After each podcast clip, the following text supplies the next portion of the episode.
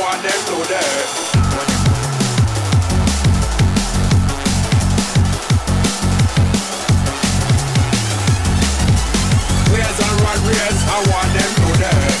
Footcast, el espacio del fútbol centroamericano.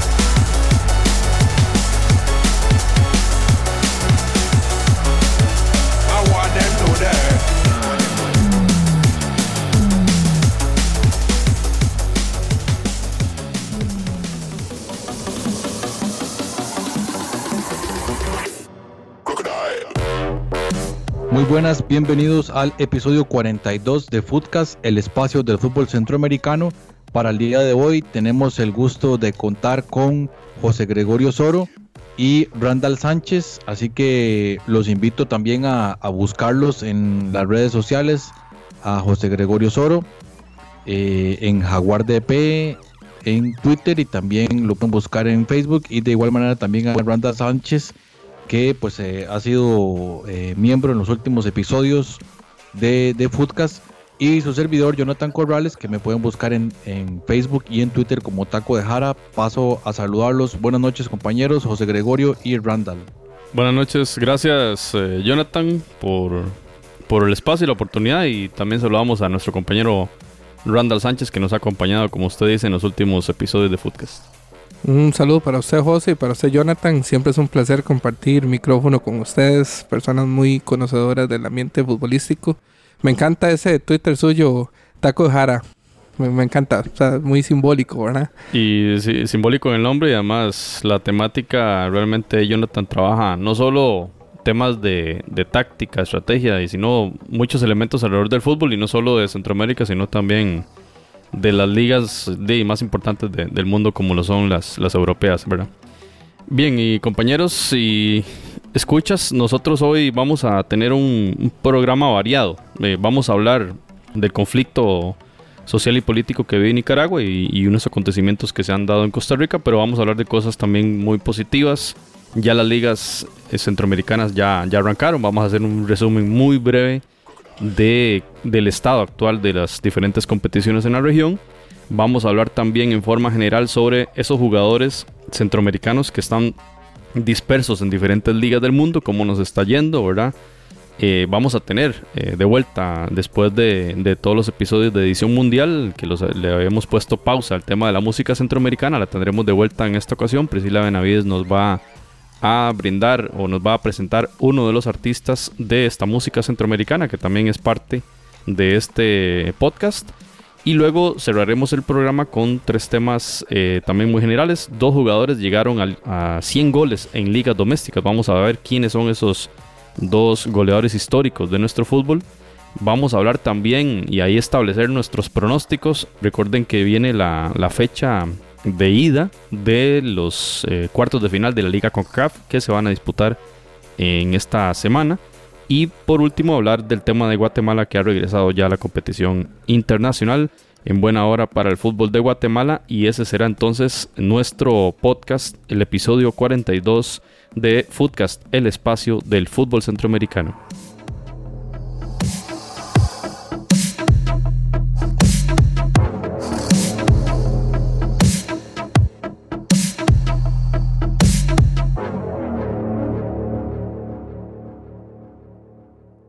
Footcast, el espacio del fútbol centroamericano. Bien, gente, empezamos eh, este episodio con el tema que, que, ha causado roncha, bastante roncha aquí en Costa Rica el fin de semana del 18 y 19 de agosto de 2018 por el tema de una manifestación que se realizó el sábado 18 de agosto en San José de Costa Rica, en, en uno de los parques de la capital un parque que se llama La Merced y que es un lugar donde suelen reunirse los ciudadanos eh, nicaragüenses que viven en este país. Y pues eh, un grupo de personas, en su mayoría eh, hombres, algunos con banderas de Costa Rica, así como también observamos en las tomas de televisión y en las fotografías de los diferentes medios que cubrieron esta noticia, algunas personas con la camiseta de la Selección Nacional de Costa Rica gritando consignas y entonando canciones al estilo barras bravas contra la población nicaragüense que en las últimas semanas ha incrementado su ingreso a Costa Rica por causa de los conflictos sociales y políticos que se viven en las tierras pinoleras. Se habla eh, que al día de hoy, 19 de agosto, hay un total de 23 mil nicaragüenses que han solicitado refugio en Costa Rica. Entonces, en este, en este acto que se realizó, repetimos, el sábado 18, algunos medios hablan hasta de 500 personas. Yo, bueno, al menos en las, en las imágenes se ve mucho menos que esa cifra. Lo cierto es que la fuerza pública tuvo que intervenir en, en el sentido de que ya la, la la manifestación que se decía pacífica ya estaba dando muestras de que iba a pasar de, ese nivel más allá y alcanzar el tema de la violencia que era lo que se quería evitar. Entonces la fuerza pública debió intervenir y al final, luego de estos actos, más bien se mm, informa a partir de Michael Soto en una conferencia de prensa. Michael Soto es el ministro de Seguridad Pública que se detuvieron 44 personas se decomisaron 16 cuchillos y 8 bombas Molotov. Y eh, de esas 44 personas, 6 de ellas eran menores de edad. Se incautaron 4 ceguetas, un bate de béisbol y una máscara. Y vimos en, las tomas de los noticieros eh, disputas entre la fuerza pública y estos manifestantes. El ministro en conferencia de prensa el sábado por la noche indicó que en su mayoría se trata de personas con antecedentes delictivos y asociados algunos de ellos con barras deportivas y seguidores de ideologías nazis y anarquistas. Eh, esta fue la declaración general, no se indicó de cuáles barras, ¿verdad? Aquí las más reconocidas son las de Saprissa, Liga Deportiva Alajuelense y Heredia. Sin embargo, no, el ministro no fue claro en ese, en ese aspecto, ¿verdad? De cuáles barras se trataba pero por regla general hablamos de que estas tres que mencionamos son las barras que más, digamos, han generado situaciones de violencia en nuestro país. Entonces, a modo editorial de parte de este podcast, que no es solo de fútbol, sino también como el fútbol como un, un instrumento de unión, ¿verdad? A través del deporte, queremos manifestar nuestro total repudio a estas manifestaciones de xenofobia que se han desatado recientemente en suelo costarricense en un momento complicadísimo de, la, de nuestros hermanos nicaragüenses que viven una situación compleja en términos de ese conflicto social y político que se ha desatado desde el mes de abril y que ya lleva más de 400 personas asesinadas en suelo pinolero. Así que de parte de Foodcast, un repudio absoluto a, esta, a este tipo de manifestaciones y también eh, nos compete analizar este tema, Randall y Jonathan, en la relación que se ha brindado de cómo el fútbol tiene que ver con esto, porque al final uno escuchaba los, los cánticos y eran cánticos que se escuchan en el estadio, nada más que obviamente con, el, me refiero a la melodía, ¿verdad? Y la letra obviamente de, violencia contra los hermanos nicaragüenses, ¿verdad? Entonces al final el fútbol resulta salpicado como una, como una especie de instrumento que han utilizado estas personas, ¿verdad?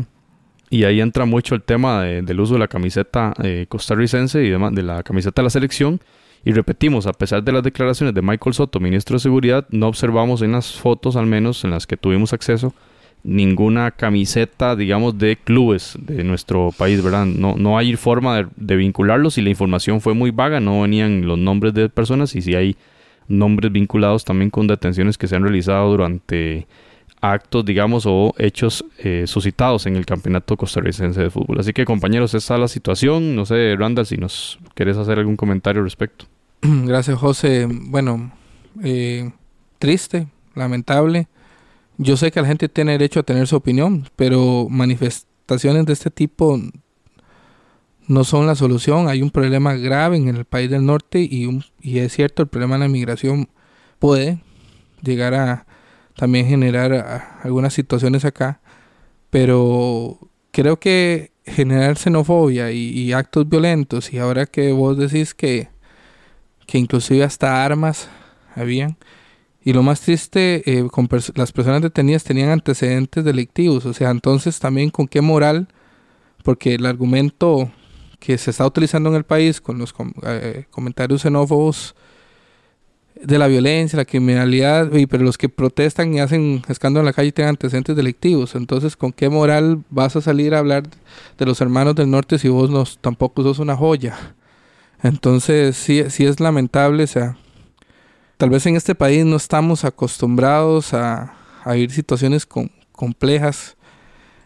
Y no con eso estoy diciendo que tenemos que vivirlas. O sea, tal vez tenemos que empezar a entender eh, las repercusiones que esto tiene en la manera social, eh, incluso en las relaciones de, los, de ambos países. Recordemos que una de las eh, tendencias de los gobiernos, eh, tanto este como el otro del hermano, casi siempre han utilizado el conflicto entre ambos países como una cuestión política, ¿verdad? Entonces casi que se vuelve como un chivo expiatorio.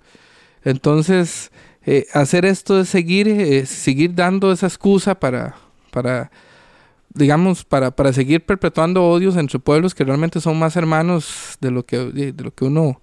Yo tuve la oportunidad de trabajar muchos años en la frontera Costa Rica-Nicaragua y, y ahí la frontera no existe realmente. O sea, las relaciones entre las personas del departamento del lado de Nicaragua con el cantón donde yo estuve era, eran muy buenas, muy sanas, muy culturales, muy sociales y, y había una buena convivencia. Entonces, hay veces ese miedo a, al otro, acompañado del, del, del no querer eh, entender al otro, ¿verdad? es, es, es triste porque ya hoy no sabemos si el hambre cambia de cielo, ¿verdad? Y eso es una cuestión que tenemos. Tenemos hermanos viviendo en Estados Unidos en este momento en condiciones, hermanos de, digamos, de nuestro país, eh, compatriotas viviendo también situaciones allá, sufriendo también eh, discriminaciones. Toda Centroamérica migra a Estados Unidos también. Sí, entonces, eh, es- entonces tampoco es que somos el gran país de primer mundo y que estamos, o sea, también tenemos nuestra cola que nos pisen y, también nuestras situaciones conflictivas. Entonces, yo siento que hay que llamar a la reflexión y, tratar de ser un poco más humanos en esa situación y tratar de, de no tener tanta doble moral como mucha gente tal vez. Y que sirve este espacio, que es un espacio de, de conversación futbolística, eh, también para, para esta reflexión a la que invita Randall. De hecho, la Federación Costarricense de Fútbol emitió un comunicado en sus redes sociales, en Twitter y Facebook, el, día, el mismo día sábado por la noche, pero había que hacerlo inmediatamente. La federación indica textualmente, la Federación Costarricense de Fútbol lamenta las manifestaciones de violencia que se dieron esta tarde. No estamos de acuerdo con el uso de la camiseta de la selección nacional para actividades que promuevan valores negativos en la sociedad y utilizan el hashtag no a la xenofobia. De igual forma, el Club Sport Herediano ese mismo día realizó también una publicación en sus redes sociales indicando lo siguiente. Leo textualmente. En Herediano rechazamos y repudiamos cualquier acto xenofóbico. Nos comprometemos a unirnos a una campaña para erradicar la xenofobia, homofobia, racismo y demás actos que incitan al odio entre nuestra sociedad. Somos el team. Cierro comillas ahí. Esta, este par de, digamos, de declaraciones oficiales fueron las únicas que logramos encontrar esta tarde. Estamos hablando ya un día después de, los hechos su- suscitados. No vimos en las otras redes, en especial la de los clubes más grandes del país, alguna manifestación, a excepción del presidente del Deportivo Saprissa, Juan Carlos Rojas, que externó en la red Twitter lo siguiente, comillas, la intolerancia y xenofobia por parte de algunos ticos incultos es vergonzoso e inaceptable. Quisiera pensar que son pocos, pero uno ya es mucho.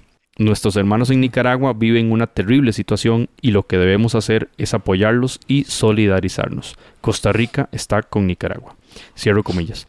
Nos parece sumamente valiosa estas declaraciones, aunque fueron muy pocas, pero son, digamos, de, de instituciones muy reconocidas a nivel nacional. Eh, bueno, la Liga Deportiva Alajuelense no, no vimos nada, pero puede que haya existido algún comunicado que no tuvimos acceso. Sin embargo, eh, como instituciones deportivas que tienen millones de seguidores en un país de, de casi 5 millones, ¿verdad? La mayoría de personas son seguidores del fútbol. Nos parecen muy valiosos estos mensajes que llaman a la reflexión, llaman a la calma, aunque los comentarios en redes sean nocivos, tóxicos y demás. Sí es importante encontrar estas manifestaciones de, de inmediato realizadas tras los hechos, ¿verdad? Para poner un poquito de balance a, esta, temática. Y es importante indicar un par de datos extra. Por ejemplo, publicaba el diario La Prensa, el diario nicaragüense, eh, que hay siete jugadores de origen nicaragüense jugando en el fútbol de Costa Rica. Y ahí podemos, digamos, enlazar ambos temas. Quizás si usted empezó a escuchar este podcast en este episodio y escuchó una declaración política al inicio, y bueno, ¿qué tiene que ver eso con el fútbol? Bueno, aquí estamos haciendo esa relación. El diario La Prensa dice que hay siete jugadores. Byron Bonilla, un mediocampista, fue declarado el mejor extranjero de la temporada 2017-2018 de la segunda división de Costa Rica. Logró 13 goles y 10 asistencias y eh, juega en el Sporting de San José. Él es procedente de Granada, Nicaragua. Kevin Torres, mediocentro defensivo, jugador también del Sporting de San José, un equipo de segunda división de Costa Rica. Él es de Managua, Nicaragua. Cristóbal Sánchez Aragón, delantero de la Asociación Deportiva Escasuseña, es de Diriamba. Tomás Valladares es un defensor, juega en el Municipal Santa Ana y él es de Huigalpa, un estado muy cercano aquí a la, frontera con los Chiles, digamos, con el Cantón de los Chiles en, en Costa Rica. Franklin Torres es defensor también y juega en Cariari y él es de Matagalpa. Jordan Urbina es mediocentro defensivo y juega en un equipo nuevo que se llama FC Consultants Moravia y él es de la parte caribeña, de la región autónoma, Caribe Sur. Y eh, por último, el, último jugador que menciona el diario La Prensa sobre jugadores, siete jugadores de origen nicaragüense que juegan en Costa Rica, se trata de Brian Marín Venegas y él eh, trabaja para el Club Sport Uruguay de Coronado en segunda división. Entonces, qué importante este, este dato que publicaba el diario La Prensa hace un mes, porque da cuenta de, un desarrollo futbolístico nicaragüense y también de esa imbricación, de esa relación binacional que tenemos como hermanos, como países vecinos, que, la, que existe en cualquier ámbito de la vida gastronómica, cultural, de las palabras, de las familias, y aquí se expresa también en el fútbol. Sí, José, y también hay algo interesante, esos son los jugadores nacidos en Nicaragua. Pero también recordemos una gran cantidad de jugadores de padres nicaragüenses que militan en nuestra primera división. Y que más decir que el, que el más grande que ha habido, que Oscar Duarte. Bueno, él sí nació en Nicaragua, ¿verdad? Pero y nos dio un gol en un mundial y todas las cuestiones y el aporte que... De Catarina. De Catarina, sí, ¿verdad? Y, y cuántos, porque la migración nicaragüense no es reciente, o sea, ya tiene sus varias décadas y, y muchos jugadores, y, te acuerdas de, de Yar Valladares, por ejemplo, ¿verdad? Eh, de Davis Taylor, o sea, varios jugadores que le han, le han aportado bastante al fútbol nacional y, son, son procedentes de, o hijos de. publicaba también además el día de hoy domingo el, el tema de Claudia Paul, ¿verdad? Una, una mujer nacida en Nicaragua que vino a los ocho años de edad a Costa Rica, aquí forjó su carrera en la natación y logró medallas de oro en Olimpiadas. O sea, somos de lo mismo, somos de lo mismo, realmente. Y este tipo de hechos lo único que hacen es generar más división y más dolor en un pueblo que ya de por sí tiene demasiado sufrimiento. Y otra cosa que es interesante, o sea, eh, eso cómo daña la imagen del país. Porque Costa Rica es un país que se ha caracterizado por su, por su clima de paz, por sus buenas relaciones diplomáticas, por el acogimiento al extranjero y, y la imagen que estamos mandando al mundo con esto, créame que no, no es muy buena. Yo sigo pensando que fueron cuatro gatos, como decimos. Sin embargo, la, el ruido que se genera alrededor, o sea, porque inclusive el diario El País de España ya estaba haciendo eco de esto, ¿verdad? Vimos reportes en Univisión de Estados Unidos. Realmente es una noticia de esas que causan revuelo a nivel mundial y muy lamentable. Y para cerrar esta temática, es importante poner algo en contexto también. El Walter Ferretti es el club del fútbol de la Liga Primera de Nicaragua que está vivo en la Liga CONCACAF. El 30 de agosto, estamos hablando 11 días eh, a partir de, de, estas, de este bochornoso acto xenófobo que se dio en San José, jugará su partido de vuelta de los cuartos de final de la Liga CONCACAF en el estadio Eladio Rosabal Cordero en Heredia, Costa Rica. 30 de agosto. Esperamos que las autoridades pongan, pongan coto a esto, tengan esta información y demás para que este, no suceda algo que no queremos que suceda en ese estadio. es importantísimo, ¿verdad? Porque se trata de un club nicaragüense que por esa misma situación que provoca que haya gente eh, forzadamente saliendo de su patria, por esa misma razón, esos, esos eh, hechos sociales y políticos en Nicaragua es que el Walter Ferretti está disputando como local un partido en Costa Rica. Entonces esperamos que no suceda nada, nada malo en esto. Y no está de más invitar a, a los eh, hermanos nicaragüenses que están en el país que vayan y apoyen al Walter Ferretti, ¿verdad? Y, y para que veamos que realmente en Costa Rica no somos todos los que apoyamos este tipo de actos y que ellos pueden libremente apoyar un equipo de su país en tierra extranjera. Usted está escuchando Footcast, el espacio del fútbol centroamericano. Bien, cambiamos ahora de tema y vamos a pasar a analizar la situación general de las ligas en Centroamérica que la mayoría ya iniciaron su certamen a excepción de Nicaragua, que luego vamos a ampliar un poquito sobre esto. Y para repasar lo que está sucediendo en la Liga Nacional de Guatemala, que se está disputando el torneo de apertura 2018, se eh, disputó la fecha 4 en la que el equipo de comunicaciones es el líder en este momento en la tabla general con 10 puntos. Y también informar que el actual campeón, que es el Guastatoya, va en la segunda posición, así que mantiene un buen nivel el equipo del Guastatoya. Y entonces, más o menos así está la situación en la Liga Nacional de Guatemala. Pronto vamos a ampliar sobre esto, pero de momento así está a grandes rasgos lo que está sucediendo en Guatemala. En el caso de la Liga Nacional de Honduras, se está disputando el Apertura 2018 y eh, recién finalizó la fecha número 5 en la que el Olimpia se afianza como líder con 13 puntos luego de derrotar en el clásico capitalino al equipo del Motagua. Y el actual campeón, que es el Maratón, va de octavo, así que un inicio difícil para el equipo del Maratón. En el caso de la primera división del Salvador, se está disputando la apertura 2018. Recién finaliza la fecha número 5 en la que el equipo del Santa Tecla eh, se mantiene en la primera posición con 11 puntos luego de la victoria el fin de semana y a pesar ya de la repentina marcha del paraguayo guerreño que se va para la, se va para el extranjero y también de Domínguez que acaba de ser contratado por Vancouver Whitecaps. Informar que en el caso de la Alianza, los Salvos, el actual campeón, marcha de cuarto en la Liga del Salvador. Un inicio poco complicado para la Alianza, pero sabemos que pronto va a empezar a subir ahí, a escalar posiciones. En Nicaragua, informar que en el caso de la, la, apertura 2018, todo está actado para iniciar el próximo 24 de agosto. Sin embargo, por supuesto que la situación es un poco difícil. Vamos a estar eh, informando sobre la, actual situación que se está viviendo en la Liga Primera en Nicaragua. En Costa Rica, recién finalizada la fecha número 5, en la que el actual campeón, el Deportivo Saprissa, se mantiene en la primera posición luego de su victoria el día de hoy frente al Pérez Celedón, el campeón del tras anterior torneo, y entonces con 13 puntos el Deportivo Saprissa ahí en la primera en la primera posición.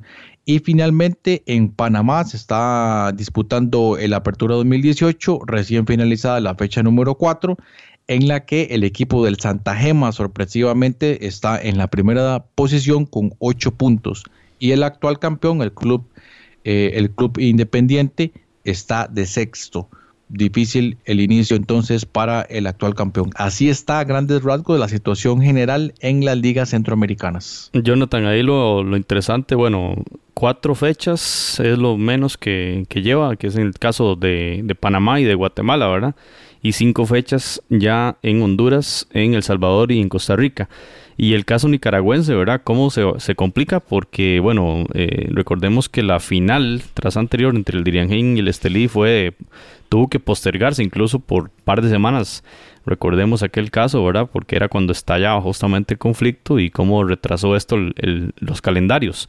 Y ahora también se retrasa el calendario de inicio de la apertura 2018 y entonces cómo esto puede afectar el, el desempeño o el desarrollo, digamos, de la liga. Ahora estaremos, como usted indica, muy atentos a este tema y, no extrañaría, ¿verdad? De parte de la, de la Liga Primera algún comunicado en donde se indique que, que se va a postergar, ¿verdad? Obviamente el fútbol es algo más que secundario, de tercero o cuarto orden en un momento así, ¿verdad? Pero por supuesto que muy comprensivo de la situación y repetimos que eh, la situación, por ejemplo, del Walter Ferretti, ¿verdad? Que va a jugar en Costa Rica como, como local en la liga CONCACAF. Ahora que usted mencionaba eso, el Real Estalí me parece que jugó en Alajuela y el Walter Ferretti ya había jugado también en Heredia. Correcto. En, en, la, primera, en la primera fecha. Y ahora, bueno, de momento no, ocurrió nada, pasó totalmente desapercibido, sin ningún tipo de incidencias. Y ahora esperemos que esto se mantenga de esta manera con este partido el 30 de agosto. Qué, interesante ahora que, Jonathan nos da los datos de, de fútbol centroamericano, cómo le está costando a los campeones, ¿verdad? Solo, solo Costa Rica. Solo Zaprisa, sí. Solo ¿verdad? Eh, se mantiene, bueno, aquí todos sabemos que Zaprisa es un equipo muy poderoso, pero como los y el Guatastoya que va en segundo lugar en Guatemala, pero todo les está costando. o sea, eso habla muy bien, digamos, de que se está trabajando muy bien en las ligas y a mí me encanta este equipo Santa Tecla. Yo lo jugar contra, jugar contra Heredia y realmente me gustó mucho, mucho. eh, El mismo Faz eh, de Salvador, los dos. Y interesante esto, o sea, muy interesante. Y el tema del maratón, ¿verdad? Que como decía. Jonathan, de octavo en cinco fechas, de octavo el, el actual campeón, ¿verdad? Y también esos temas de los fichajes, ¿verdad? Habrá que ver cuán- cuánto, cuántos jugadores se le fueron, ¿verdad? Pero aún a la fecha, como indicaba ahora Jonathan, en el caso de, de- del Salvador, ¿verdad? Que todavía a, estas, a estos días de agosto se van jugadores, están saliendo hacia la MLS. Y, ah, el tema de los calendarios, el libro de pases, cómo afecta también el rendimiento de los clubes. Ahora había algún tema con algún hondureño de parte de Liga Deportiva de la Juelense, si iba a venir o no, ¿verdad? Y esto entonces también cómo afecta el tema de la planificación y pues e- es parte del juego, digámoslo así, que quizá podría ser un poquito más estandarizado, más homogenizado para el tema de la planificación deportiva, ¿verdad? O- otra cosa interesante, los datos que Jonathan dan, que siempre son súper eficientes, eso siempre se lo, te lo he reconocido, Jonathan. En Honduras hubo dos clásicos y regionales, ¿verdad? En esta, este fin de semana, el clásico sanpedrano y el clásico capitalino, hacía Jonathan, ¿verdad? Correcto, el, clásico de, de la capital 0-1 ganó el Olimpia hoy al, al equipo del Motagua. Compañeros, y mención de honor también en El Salvador, ahora que mencionábamos el caso del Santa Tecla, hoy por algunas horas estuvo en la primera posición el Jocoro FC, recién ascendido, un equipo yo creo que absolutamente desconocido por todos, ahí está en este momento a tres puntos del Santa Tecla, pero pues una campaña interesante de este Jocoro FC, vamos a ver qué, en qué termina. Sí, gracias, qué buen dato ese, Jonathan. Eh, Real España 1, Maratón 1, el día sábado en San Pedro Sula, ¿verdad? Que, que es el, el clásico de la ciudad. Y el Motagua 0, Olimpia 1, que ya mencionaba Jonathan. Así que este es, en resumen, el, el- el estado actual. Randall, ¿ibas a decir algo más? No, que son rivalidades bravas, ¿verdad? Esos, esos dos clásicos. Son, son, de hecho estuve leyendo que inclusive hubo disturbios, creo que fue en el de Real España Maratón, ¿verdad? Pero son, son, de, son partidos muy vibrantes y que el hondureño lo vive con mucho, mucho entusiasmo, ¿verdad? Cada clásico. Allí, este, el año anterior, en el 2017, que fue el primer año de Footcast, había una, hicimos una entrevista a un aficionado al Juticalpa FC de la Liga Nacional de Honduras y nos explicaba justamente con detalle esa rivalidad. Así que les invitamos a, a buscar también ese, ese episodio de Footcast.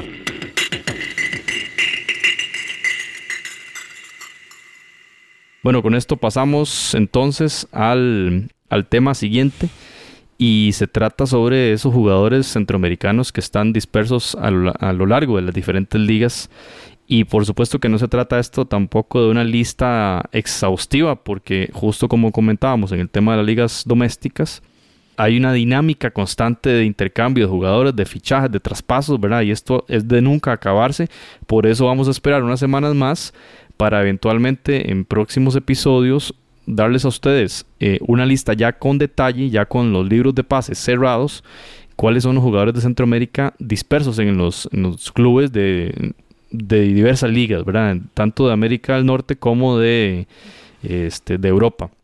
Hablamos ahora sí muy rápidamente de los que ya están fijos en esos clubes, como el caso de- del Choco Lozano, este jugador, este delantero hondureño bravo, fuerte y que va a ser sin duda la referencia en la ofensiva de la selección catracha eh, de cara al proceso Qatar 2022, pues jugó eh, en este inicio de la Liga España, este fin de semana empezó la Liga Española, el Girona, el equipo catalán empató a cero con el Valladolid, el jugador hondureño, el Choco Lozano, entró al minuto 62, ya tuvo entonces su buena participación en, eh, de entrada, ¿verdad? En, en este en este torneo de primera edición, recordemos que el Choco venía de un proceso de contratación del Barça B y pasó entonces de este equipo de segunda división de la liga de ascenso, digámoslo así, a la liga superior y desarrolló un buen cierre de temporada con Girona y ahora inicia entonces en buena lid con este equipo, ya, ya disputó sus primeros minutos. José, y ahí en el caso del, del Choco Lozano, eh, mencionar que, bueno, le he estado dando seguimiento, por ejemplo, un amistoso que jugó el, el Girona contra el Tottenham, le metieron 4 a 1 y el Choco Lozano está jugando muy bien. Yo creo que esta temporada creo que podría ser un, digamos, un antes y un después, porque sabemos que ha estado ahí en el fútbol español, pero en la primera división, en la, en la Liga Española, le ha costado y no es para menos. yo esperaría que esta temporada tenga, tenga un poquito más de, de participación y, y, de incidencia. En, en, goles. Se vienen cosas buenas entonces para el Choco. Jugadorazo. A mí me gusta mucho cómo juega. Y bueno, eh, veremos mucho, sabremos mucho de él con la selección y esperamos que sí. Oscar Duarte, costarricense, bueno, nacido en Catarina, Nicaragua, ya lo hablamos, ¿verdad? Goleador, hizo un gol en el Campeonato del Mundo de Brasil 2014 y bueno, ambas naciones lo idolatramos a Oscar Duarte.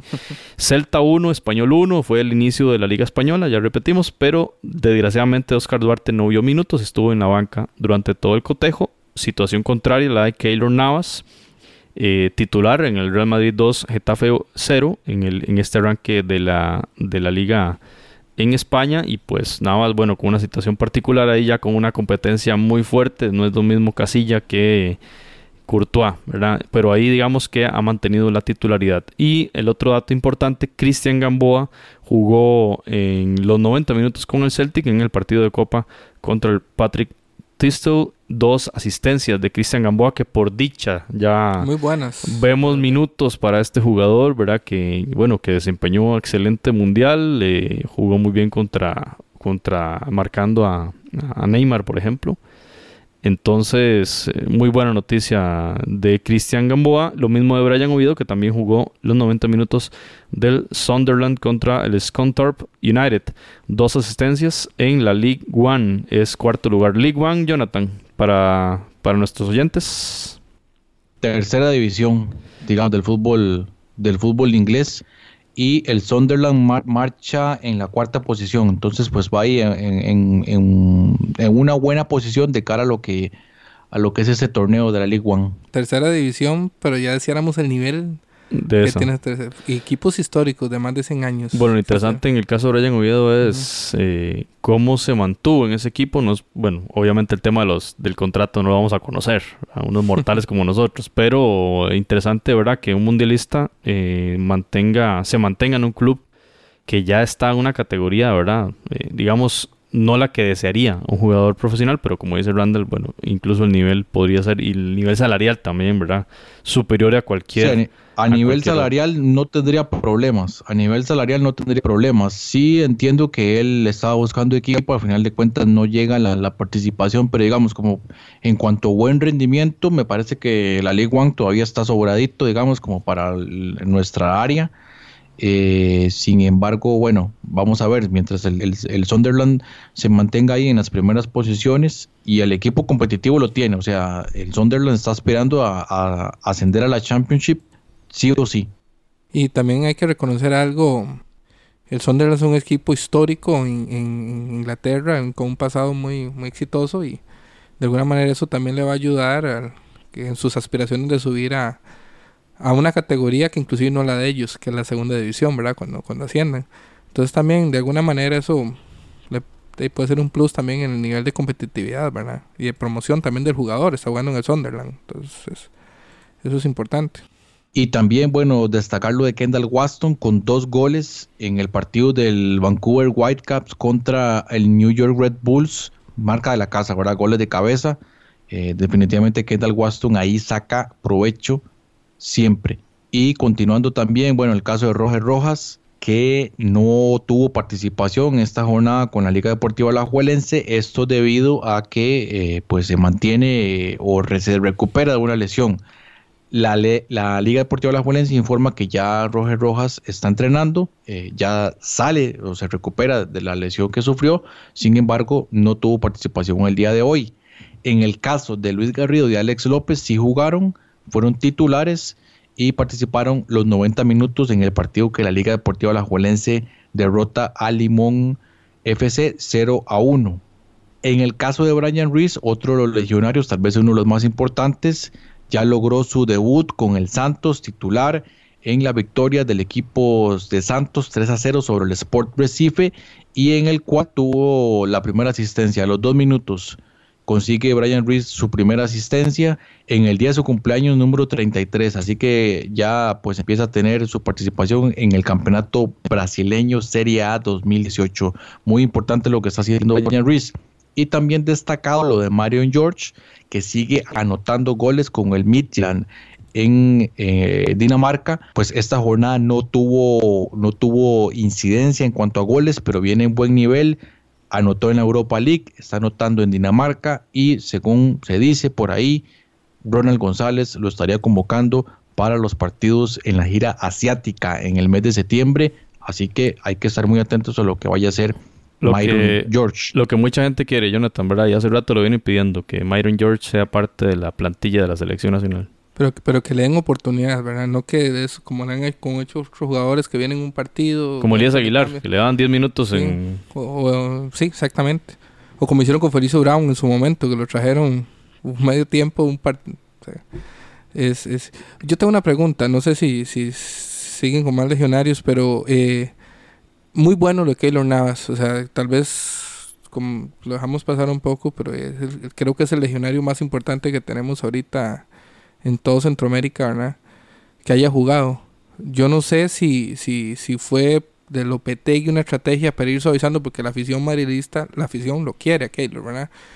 Y, o realmente está dándole la oportunidad al tico de competir. O sea, ¿qué piensan ustedes sobre eso? Yo creo que, bueno, a pesar de la derrota en la Supercopa, ¿verdad? Que fue contra el Atlético de Madrid días antes, que cuatro goles le metieron, quizá uno fue parte de responsabilidad de él. Sí es un buen, un buen apoyo del entrenador en este juego de, de arranque de la liga, ¿verdad? Y bueno, que dicho que estuvo en cero el marco, ¿verdad?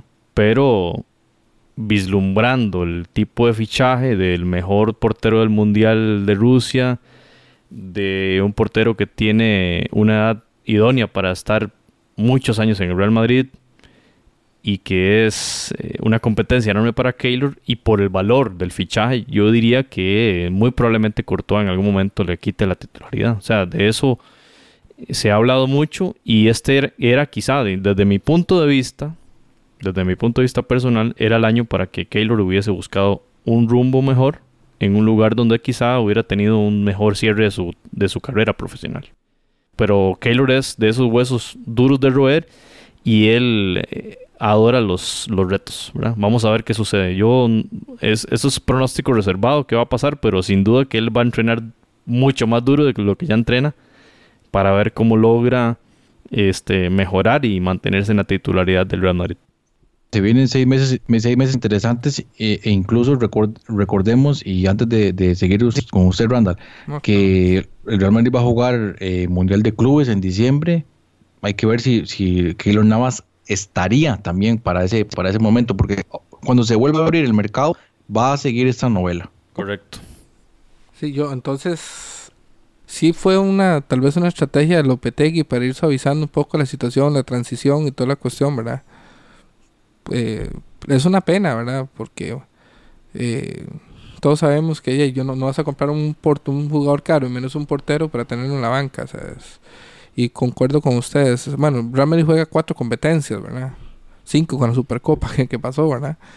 Pero sí creo que era un buen momento de Keylor. Ya, ya ganó lo que ganó, todo lo ganó en España. Ya creo que tomar una decisión tal vez como la que hizo guardando las distancias Cristiano, tal vez pudo haber sido la mejor o Zidane. Tal vez saber irse por la puerta en grande, ¿verdad? Tal vez saberse bajar del toro.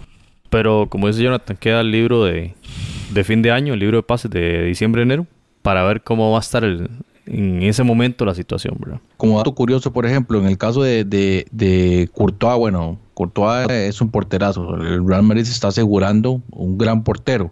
Sin embargo, apenas sea titular o apenas empieza a tener minutos y cometa esos errores normales, la prensa le va a caer encima igual o peor, porque llega con un cartel, Mayor. un perfil mucho más alto, mucho más alto. ¿Cuánto pagaron por Courtois? Porque por Navas eh, le habían pagado al, al Levante 10 millones de euros. A Courtois, ¿cuánto le pagaron al Chelsea? Más de 30, ¿no? Estaba más de, más de 30 exactamente. Y en este momento, como dato curioso, Courtois sale registrado con el número 25 en su camiseta, porque bueno, normalmente lo hemos visto con el número 13, pero ese ya lo tiene ocupado Kiko Casilla, que no se va a ir. Entonces Courtois con el número 25. E- Es interesante también que, que lo que dijiste es algo que me llamó la atención. La afición del Madrid tampoco le perdona que venga de casa del Atlético, ¿verdad? Inclusive sus declaraciones ofendiendo al Madrid. Entonces, si el hombre entra y hace sus megas pa- paradas espectaculares, aunque es un, es un portero más posicional que de grandes paradas, ¿verdad? Es un portero muy moderno en eso. A diferencia de Keylor, que más de volar de palo a palo y toda la cuestión, ¿verdad? Más. Pero si no le va bien al principio, la afición del Madrid no le va, no le va a tener tanta paciencia por ese pasado eh, no tan amigable con el Real Madrid, ¿verdad? Pienso yo. Y entre la espada y la pared, porque en la, en la final de la Supercopa, la afición del Athletic lo recibió, del Atlético, perdón, lo recibió sumamente mal, ¿verdad? Como eso, como suele suceder en esos traspasos entre los clubes rivales de la ciudad. Bien, y, y para finalizar con el tema de los legionarios, obviamente pues no vamos a poder repasar todos los legionarios centroamericanos, pero sí vamos a des- destacar algunos y posteriormente ya en otros episodios vamos a ampliar sobre este tema. Emilio Izaguirre, que regresa al Celtic de Glasgow, fue titular de igual manera que Cristian Gamboa en este partido contra el Partick Thistle en la Copa de Liga del- de, en Escocia. Jugó los 90 minutos. Emilio Izaguirre, 32 años en su regreso al Celtic de Glasgow. Parece que Brenda Rogers ya lo perdonó. Habíamos hablado sobre esto ya en otro episodio. Brian Roches anotando goles con el Nacional de Portugal, ahora en la primera división, estuvo en el 11 ideal entre semana, en los partidos entre semana. Le está yendo muy bien a Brian, Roche, Brian Roches, tuvo doblete entre semana y sería una de las fichas claves para el equipo, para la selección de Honduras en los próximos amistosos que se vienen. Brian Roches, entonces, otro jugador, otro delantero hondureño que está haciendo muy bien las cosas en Europa. Y finalizar con el caso de Denis Pineda, también en el fútbol de Portugal, con el, recién ascendido Santa Clara, tuvo acción en este partido en donde iban perdiendo 3 a 0 contra el Braga y logran la remontada 3 a 3. Entonces ahí Denis Pineda con una importante participación estuvo los 90 minutos en la remontada del Santa Clara contra el Braga. Y por supuesto que Denis Pineda en teoría sería uno de los convocados por parte del seleccionador Carlos de los Cobos para ese famoso amistoso que va a disputar El Salvador contra Brasil el 11 de septiembre en los Estados Unidos en el FedEx Field en Landover, Maryland, en la cual vamos a estar muy atentos. Ya Tite dio la, la convocatoria para este partido y eh, porque Portugal, perdón, la selección de Brasil va a jugar contra Estados Unidos y luego va a jugar contra El Salvador y Tite dio la convocatoria y va a lo mejor, bueno, o casi lo mejor de, de, la, de la selección de Brasil. Va a estar Alisson, va a estar Thiago Silva, va a estar Marquinhos, Felipe Luis, Alexandro, Fabiño, Fagner, Neymar, Casemiro, Fred, Artur, jugador del Barcelona, Paquetá, Renato Augusto, Andreas Pereira del Manchester United, Coutinho, Firmino, William, Douglas Costa, así que muy, muy, muy interesante va a estar ese partido el 11 de septiembre, Brasil-El Salvador. Ya saben, hermanos salvadoreños, ya nosotros les enseñamos cómo jugar contra Brasil, ¿verdad? Muy bien, y, y, no, de este dato que no conocía, y muy interesante, también cómo se están preparando las selecciones de CONCACAF. Recordemos que vienen también Liga de Naciones, viene el otro año Copa Oro. Y pues Estados Unidos creo que viene con una espina, no, no, una, no una espina pequeña, ¿verdad? Una espina gigantesca respecto a la última eliminatoria y, y sin duda que en, los, en este proceso que viene va a ser el rival a vencer, realmente porque vienen con una generación nueva y vean el partido de preparación. Lo mismo El Salvador, en buena hora que tengan un partido de preparación del, de primer nivel, porque esa convocatoria que acaba de escribir Jonathan es la crema innata del fútbol de Brasil. No, estamos hablando, sí, prácticamente se mencionaron a, a todas las, las, estrellas del fútbol carioca, ¿no? Así es, y se me, se me, olvidaba mencionar en el caso de, bueno, de este equipo, el Santa Clara de Portugal, donde está Denis Pineda, también están jugando Abdiel Arroyo y Alfredo Stevens, que ambos panameños. Sin embargo, por lo menos en estas primeras jornadas, aún no han disputado minutos. Qué bien, qué bien. Portugal se está abriendo para Centroamérica y cómo produce Honduras delanteros, ¿verdad? Increíble. Yo creo que eso es el punto fuerte, ¿no? El punto fuerte hondureño. Sí, porque en el pasado, cuando estaba más chico, eran fuertes en defensa, defensas sus grandes mediocampistas, pero ahora mucho delantero y goleador. Sí, entonces vemos también que pinta un buen panorama para, para la selección hondureña. Bueno, compañeros, entonces cerramos este punto de los legionarios. Repetimos en próximos episodios ya con más calma, con los libros de pases cerrados ya podremos explorar ese mundo futbolístico de dónde están ubicados nuestros jugadores centroamericanos en las diferentes ligas, ¿verdad? En el caso de Roger Rojas hay un fuerte rumor también de que se va y se viene y no se sabe por esta lesión si era cierto, si era parte de la estrategia de venta del jugador, ¿verdad? Ya, ya pasó con Abdiel Arroyo que, que fue vendido a Santa Clara de Portugal, como indicó Jonathan, entonces veremos qué sucede y en próximos episodios ya daremos cuenta con más detalle dónde están eh, trabajando nuestros eh, representantes centroamericanos en los diferentes clubes a nivel mundial. Footcast, el espacio del fútbol centroamericano. Hola, soy Priscila Benavides y este es el segmento de la recomendación de la música centroamericana en Footcast. Ay, Nicaragua, Nicaragüita, recibe como prenda de amor este ramo de siempre vivas y gilinjoches que hoy florecen para vos. Cuando yo beso tu frente pura, beso las perlas de tu sudor, más dulcita que la frutita del tiguilote y el jocote tronado.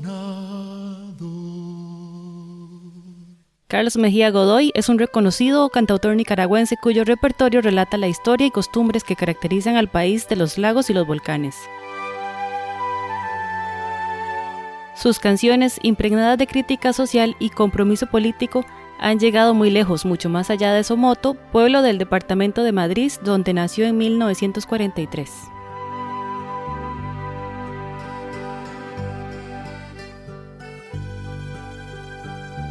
El amor por Nicaragua se manifiesta en su música, que no solo ha sido instrumento para la toma de conciencia, sino también como expresión del folclore nicaragüense, sus comunidades, su población y sus raíces.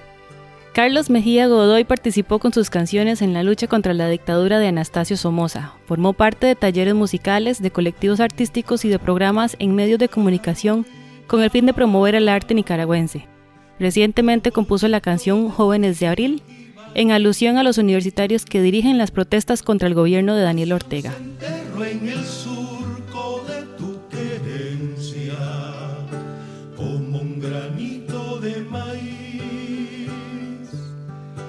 Cristo de Palacahuina son tus perjúmenes mujer, Quincho Barrilete y La Tula Cuecho.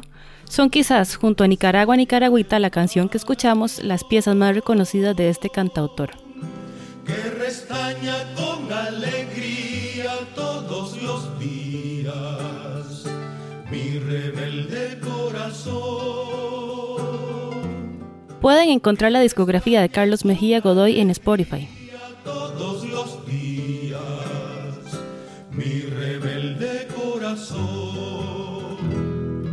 Les invitamos a que en el próximo episodio de Foodcast nos acompañen para escuchar una nueva reseña sobre la música centroamericana. Les dejo con Nicaragua Nicaragüita de Carlos Mejía Godoy, uno de los más grandes artistas centroamericanos de todos los tiempos.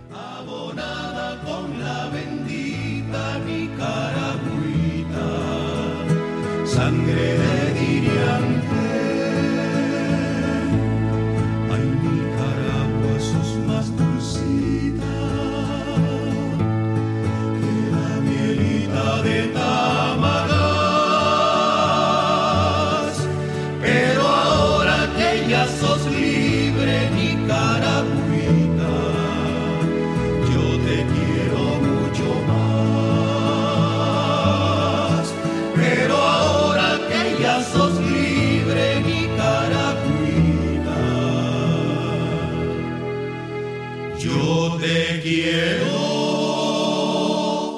mucho más.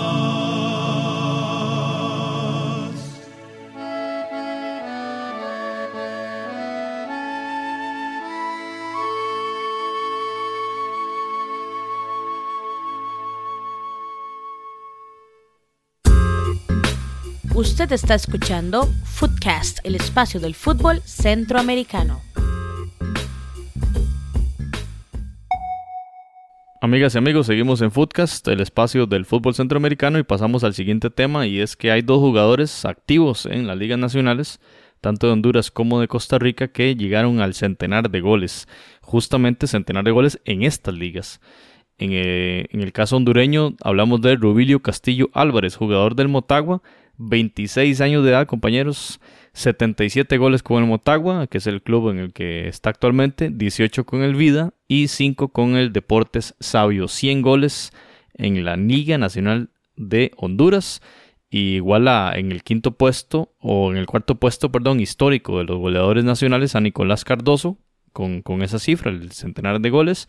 En el tercer lugar está Juan Manuel Cárcamo con 101, o sea, ya está muy, inclusive habría que ver el dato si ya este, lo ha superado en estas fechas recientes. En el segundo lugar, Denison Costa con 155 y 196 goles, una cifra súper, muy, muy superior. Eh, Wilmer Velázquez, este delantero hondureño, es el del Olimpia, ¿verdad? Que ha sido o es el histórico goleador del fútbol catracho. Así que Rubilio Castillo Álvarez, jugador del Motagua, que vimos en la pasada eh, Liga de Campeones y un goleador muy importante, bueno, tal vez su carrera a nivel de la selección no ha sido prolífica, apenas lleva cuatro anotaciones.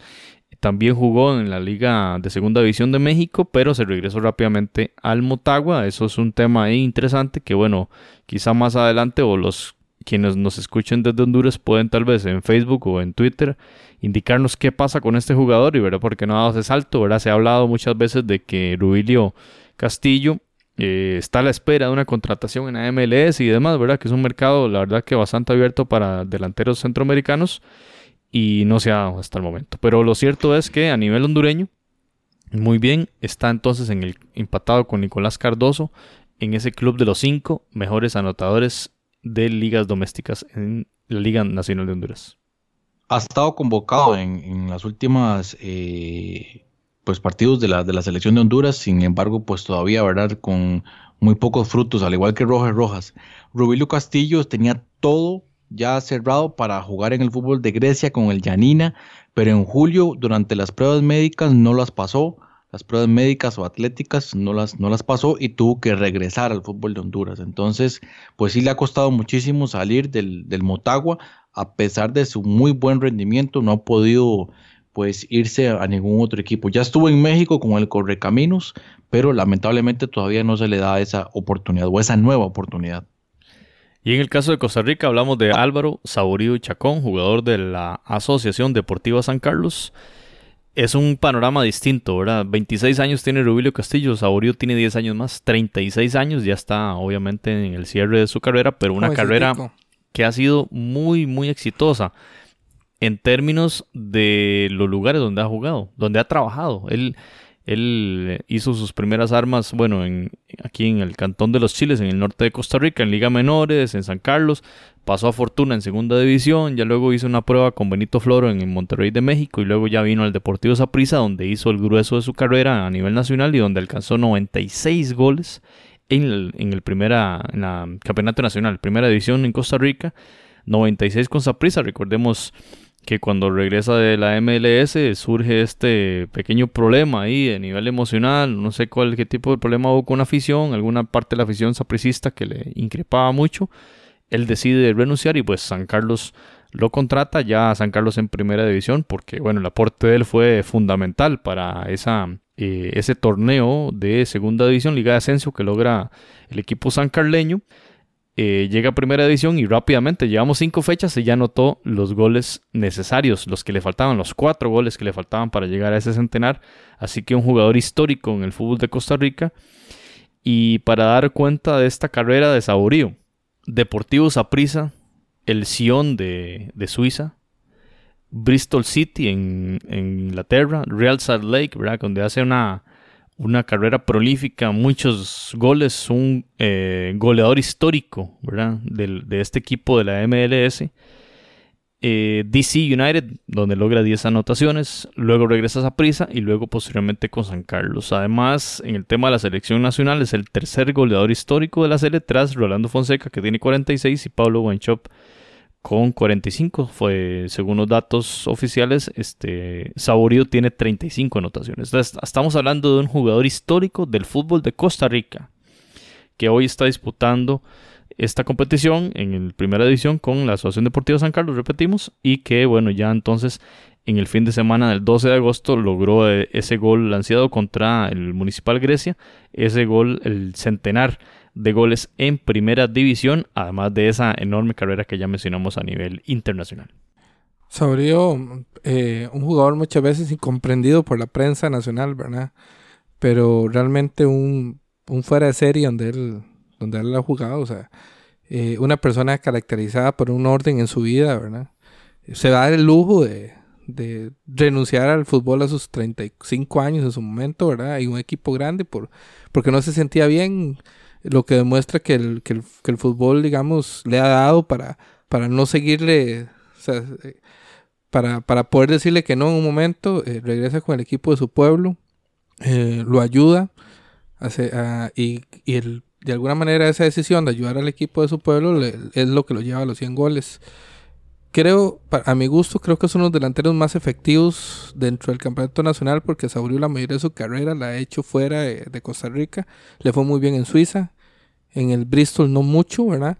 Eh, y el Salt Lake creo que es el goleador histórico, si no me equivoco, eh, del equipo. 63 goles en la MLS más 13 goles más en diferentes Imagínense. Y creo que yo pensé que no lo había dado también en el, en el DC, hizo 10 goles, según lo que te 10 escuché. goles, correcto. O sea, y, En una y- temporada. y en una temporada. O sea, y él, él, él se viene, perfectamente puede haber seguido. O sea, entonces no, o sea, creo que yo no sé cómo, cómo pudo haber sido Rol Daniel, Rolando eh, Morera Soto, Fello Mesa, o sea, están fuera de nuestros de nuestro contexto histórico, pero yo creo que la época moderna del fútbol Costa Rica hay tres delanteros, Pablo César Guanchop, centros delanteros, Rolando Fonseca y, y Álvaro Saurio. Yo creo que fuera de ahí, Brian Ruiz es un más, juega más retrasado, no es tan goleador.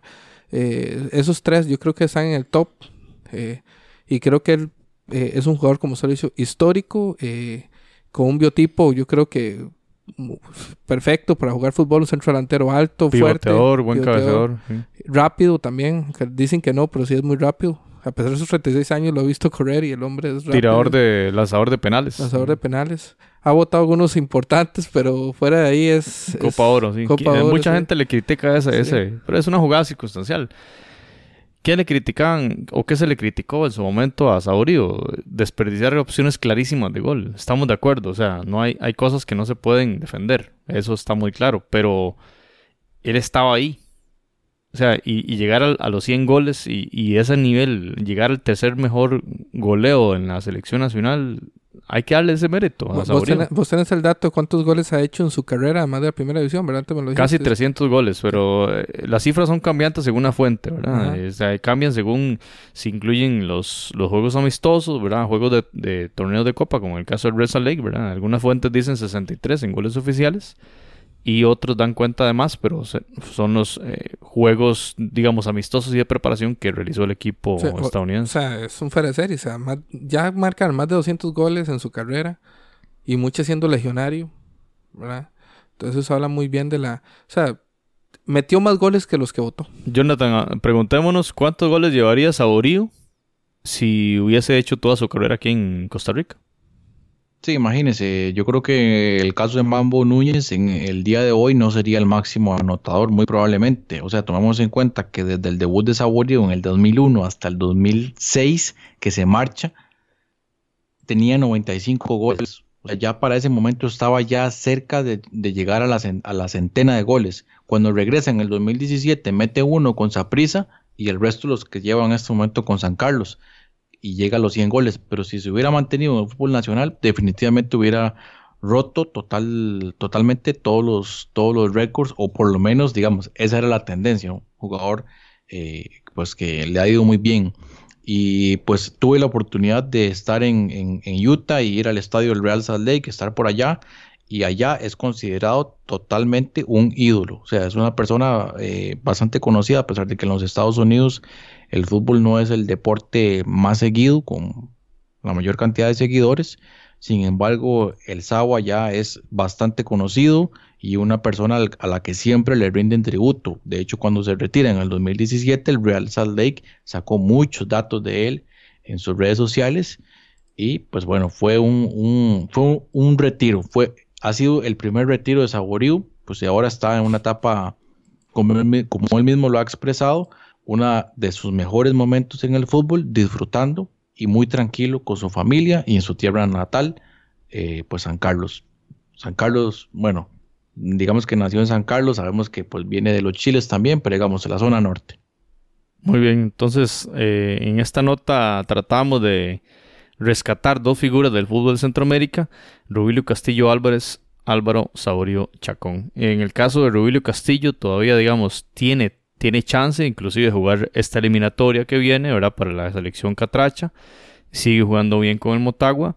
Sin duda que tiene, digamos, todavía una oportunidad, ¿verdad? Para, para seguir haciendo, haciendo anotaciones. Sin duda, cuando ahora que revisamos ese club de los cinco, veremos muy fácilmente, porque está apenas a un gol de, brincar al tercer lugar. Eh, Rubilio Castillo va a ser un histórico del fútbol de Honduras. Así que sabremos mucho de él. Tiene mucho potencial, 26 años. Eh, la eliminatoria arrancará en dos años para el Mundial. Podría llegar al Mundial con 30 se puede hacer, puede ser. Entonces, Rubilio Castillo Álvarez y Álvaro Saurio Chacón.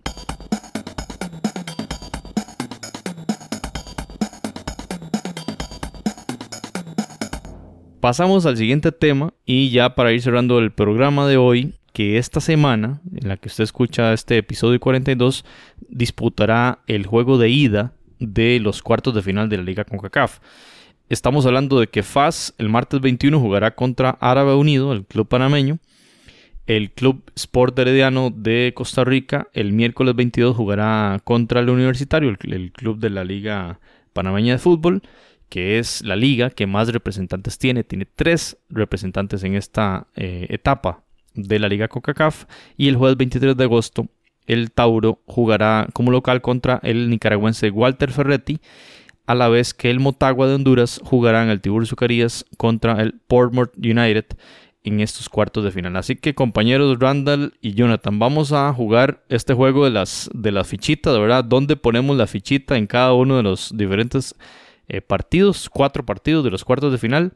Ida, nada más vamos a jugar la ida y veremos en el episodio 43 cómo nos fue en estas en estas este, batazos, como le decimos aquí en Costa Rica, no sé cómo le dirán en el resto de Centroamérica. La cábala o la fichita, ¿verdad? Vamos a ver, eh, Randall, FAS, el equipo salvadoreño contra el DAO, el Árabe Unido. ¿A quién le pones ahí la, la fichita de ganador para este juego de ida? Eh, va a ser en el Cuscatlán. Eh, dos equipos históricos de Centroamérica. Un poco más, con más historia el FAS y le voy a dar el, no sé si para ganar la serie, pero le voy a dar la fichita. El partido, el partido. Sí, la fichita al, al, FAS.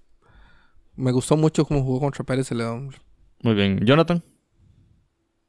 Sí, yo igual se la doy al FAS, aunque esta serie creo que sería la más cerrada a mi criterio, lo que puede hacer el Árabe Unido y el FAS, pero por lo menos en el partido de ida le pongo la ficha al FAS. Muy bien, yo igual que ustedes voy con el FAS en este partido de ida y comparto con Jonathan, es a nivel de papel, ¿verdad? Que en el fútbol eso no vale nada, ¿verdad? Lo hemos visto más que repetidas ocasiones, la evidencia sobra, pero a nivel de papel, FAS y Ara Unido es la serie más pareja. Pasamos a la siguiente, Heredia contra Universitario. Eh, juegan en Heredia, Costa Rica, esta semana. Randall, ¿a quién le pones la fichita de esta serie? Se Del partido, perdón. Sí, se la doy al Herediano creo que a pesar de que no está exhibiendo un, fútbol eh, como lo espera la afición herediana, ¿verdad? Con las fichajes que tienen, jugadores eh, de trayectoria. como ya no es el chorrillo, el, universitario, ¿verdad? Entonces podemos decir que es un equipo nuevo en estas, estas líderes, con un equipo con más experiencia. Entonces creo que el herediano tiene, tiene su, ventaja, tomando en cuenta que Panamá tiene muy buenos equipos, ¿verdad? Pero voy con, con el herediano. Eh, Jonathan.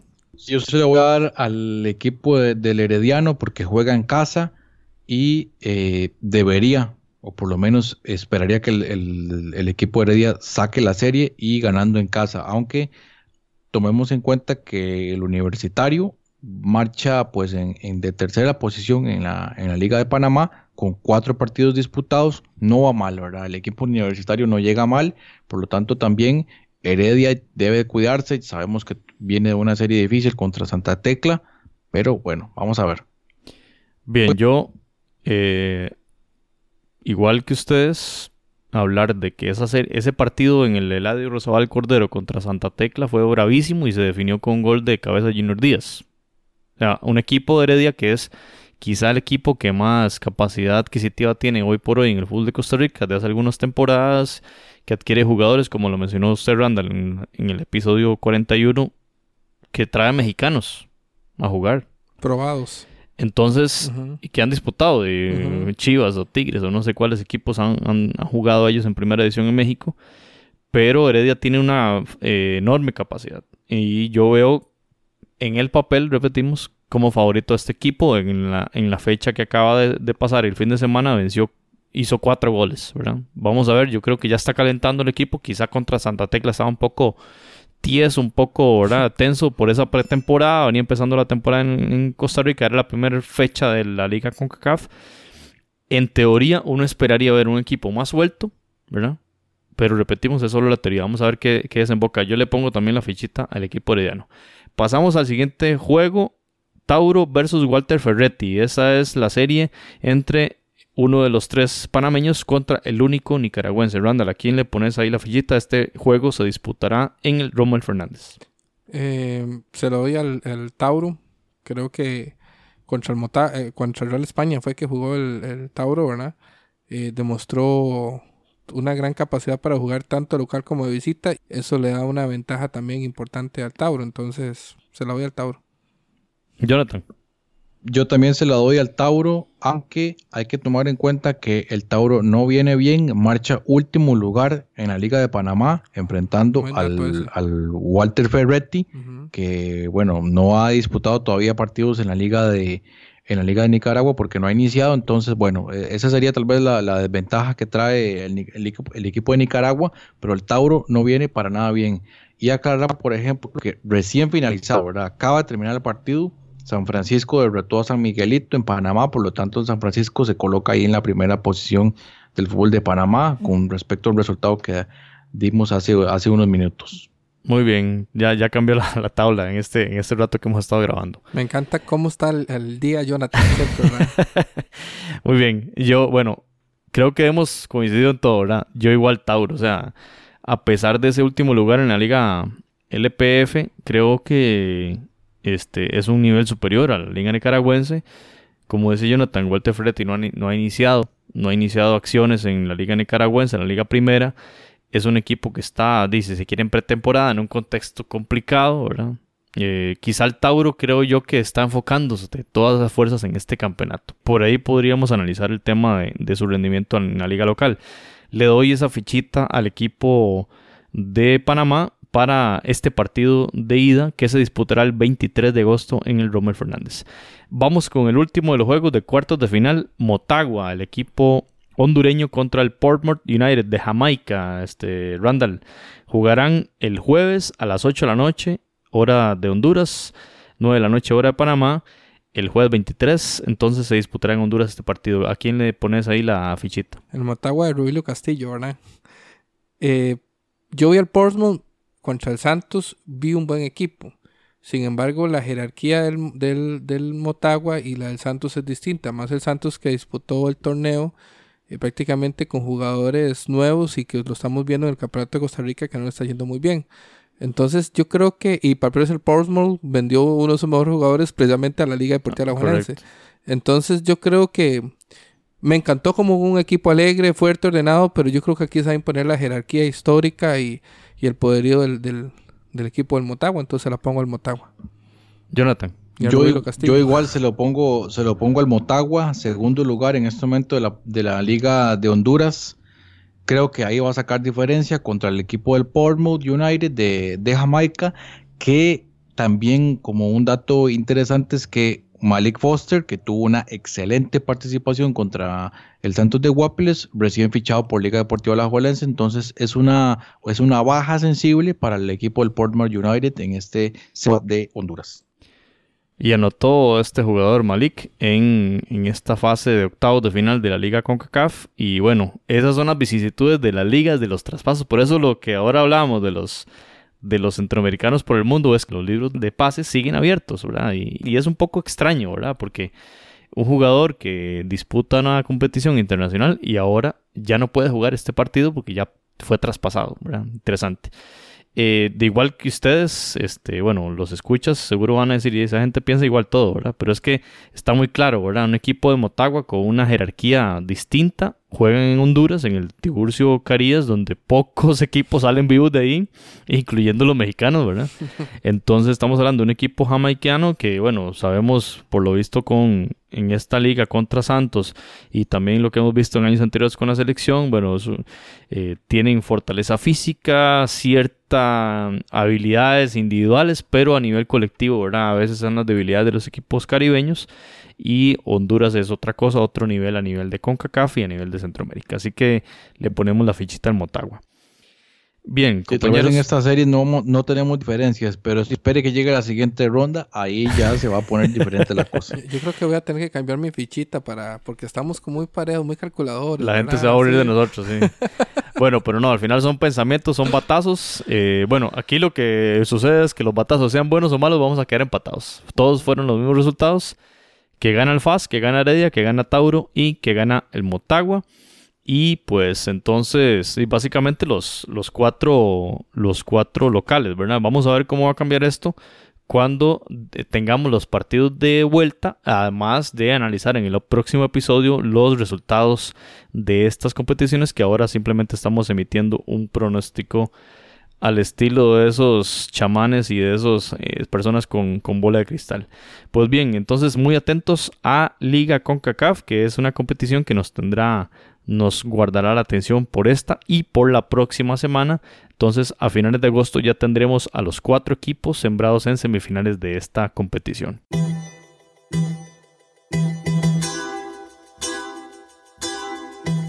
Usted puede escuchar otros episodios en foodcast.org.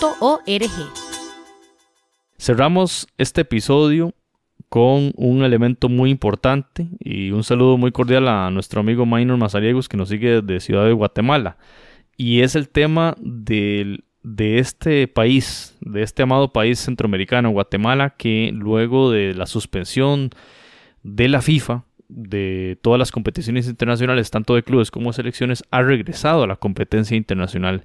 Regresó el 15 de agosto, eh, luego de casi tres años, ahí luego podemos corregir el dato, más de, más de dos años de, de ausencia, ¿verdad? Por esta sanción del máximo organismo futbolero internacional por muchas situaciones a nivel federativo y regresa entonces el 15 de agosto de 2018, una fecha importantísima en la historia del fútbol de Guatemala. Guatemala disputa de nueva cuenta un partido internacional a nivel de selecciones en el eh, famoso estadio eh, conocido popularmente como este, Mateo Flores, ya sabemos que ya le, le cambiaron el nombre, pero Guatemala jugó contra Cuba, le derrotó 3 a 0 3 a 0 ganó la selección de Guatemala y tres días después, el 18 de agosto, volvió a disputar un partido contra la misma selección de Cuba, esta vez en el Mario Camposeco de Quetzaltenango, en Chalajú, entonces Guatemala 1, Cuba 0. Em, nos parece una noticia muy positiva para el fútbol Centroamérica, que esta selección regrese a la palestra internacional y dispute sus, eh, en este caso, amistosos. Y nada más les digo este dato, compañeros, a que ustedes me, me hagan ahí réplica. 7 de septiembre, Guatemala-Argentina. Wow. 11 de septiembre, Guatemala-Ecuador. Lo que estábamos comentando también del Salvador y de, y de Estados Unidos, que vienen nuestros eh, hermanos centroamericanos con eh, fogueos de primer nivel, de primer nivel. Nos alegra sobremanera lo de Cuba y ahora nos alegra sobremanera lo de jugar contra dos selecciones, especialmente Argentina, referente del fútbol suramericano y del fútbol mundial. Independientemente cómo les vaya, porque están, van, van a jugar contra una potencia mundial y, una, un equipo bueno de Sudamérica. Eh, excelente que, que entren por la puerta grande nuevamente. Yo hace, hace unos meses un, comentarista de una emisor, de un canal internacional que despidieron de ese canal, por cierto, hablando que a ellos no, les, ellos no les importaba los resultados de Centroamérica, pero a nosotros sí. Y a nosotros nos llena bastante, bastante emoción volver a ver luego a nivel de clubes, comunicaciones, esos partidos contra el Saprissa, el municipal contra la liga, igual. Eh, y ver a la selección de Guatemala, eh, creo que fue el primer clásico centroamericano, Costa Rica-Guatemala, ¿verdad? Creo que la primera selección en clasificar unas Olimpiadas. Tuvo el primer jugador centroamericano en el Real Madrid, claro, estamos en los, en los años muy antiguos, ¿verdad? Pero los tuvo, o sea, un, un histórico eh, la liga que más ha invertido siempre en fútbol, ha sido, eh, ha sido receptora de grandes jugadores de Centroamérica. O sea, Guatemala es, Guatemala es un protagonista del fútbol centroamericano. Y, los años que no estuvo Guatemala se le extrañó. La UNCAF no era lo mismo, ¿verdad? O sea, uno sentía que... Esta liga con CACAF, Randall, sin, sin, los guatemaltecos. Sí, claro, o sea, y, y, y, tanto jugador bueno, o sea, que ha producido eh, Guatemala, que, que, nunca han jugado en nuestras ligas porque allá pagan muy bien, ¿verdad? Pero el Pescadito Ruiz, Westphal, el, goleador histórico, que se me da el nombre ahorita, del Municipal, Plata, Carlos Plata, o sea, eh, jugadores muy buenos y realmente eh, me alegra mucho, quiero felicitarlos. me conozco su país, hermanos guatemaltecos, y es un país maravilloso, muy lindo y y, qué dicha que, regresaron. Por cierto, compañeros, hago una pausa en este momento porque quiero que escuchen el siguiente audio. Para anticiparse Moreira, el balón queda rebotado. Oportunidad para que venga el 11 Frank de León. Sigue Frank. Frank tocó por la banda. Atención con esta, le queda Frank. Retrocede la pelota. Llega el remate.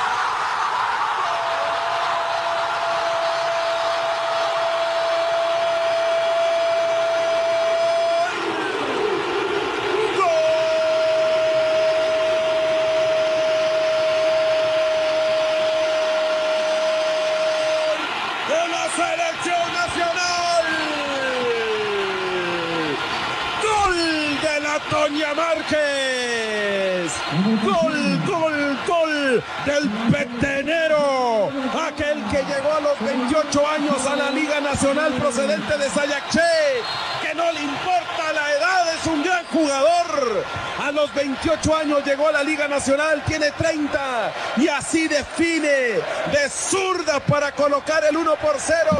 El primer gol, Javi, de este nuevo capítulo de la selección nacional.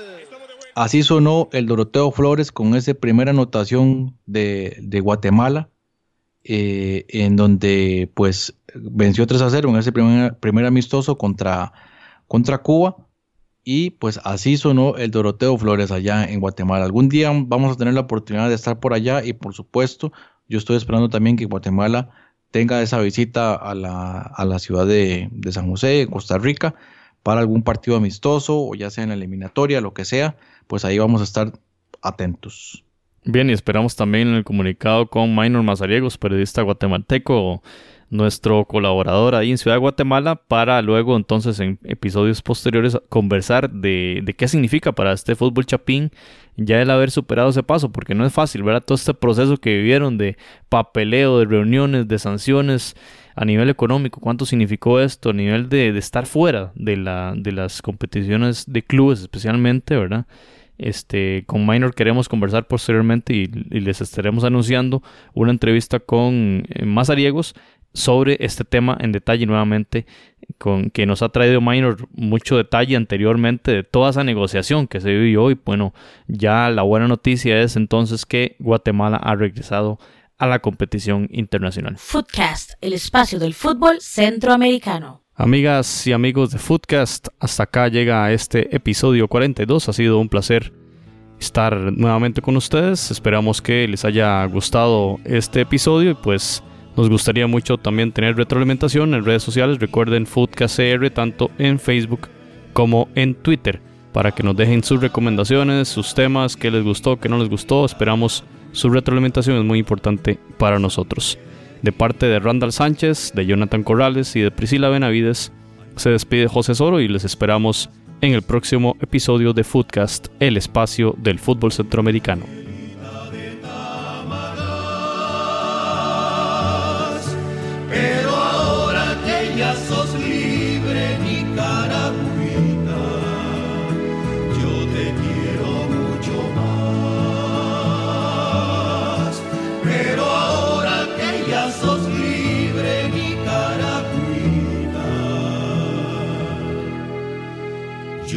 te quiero.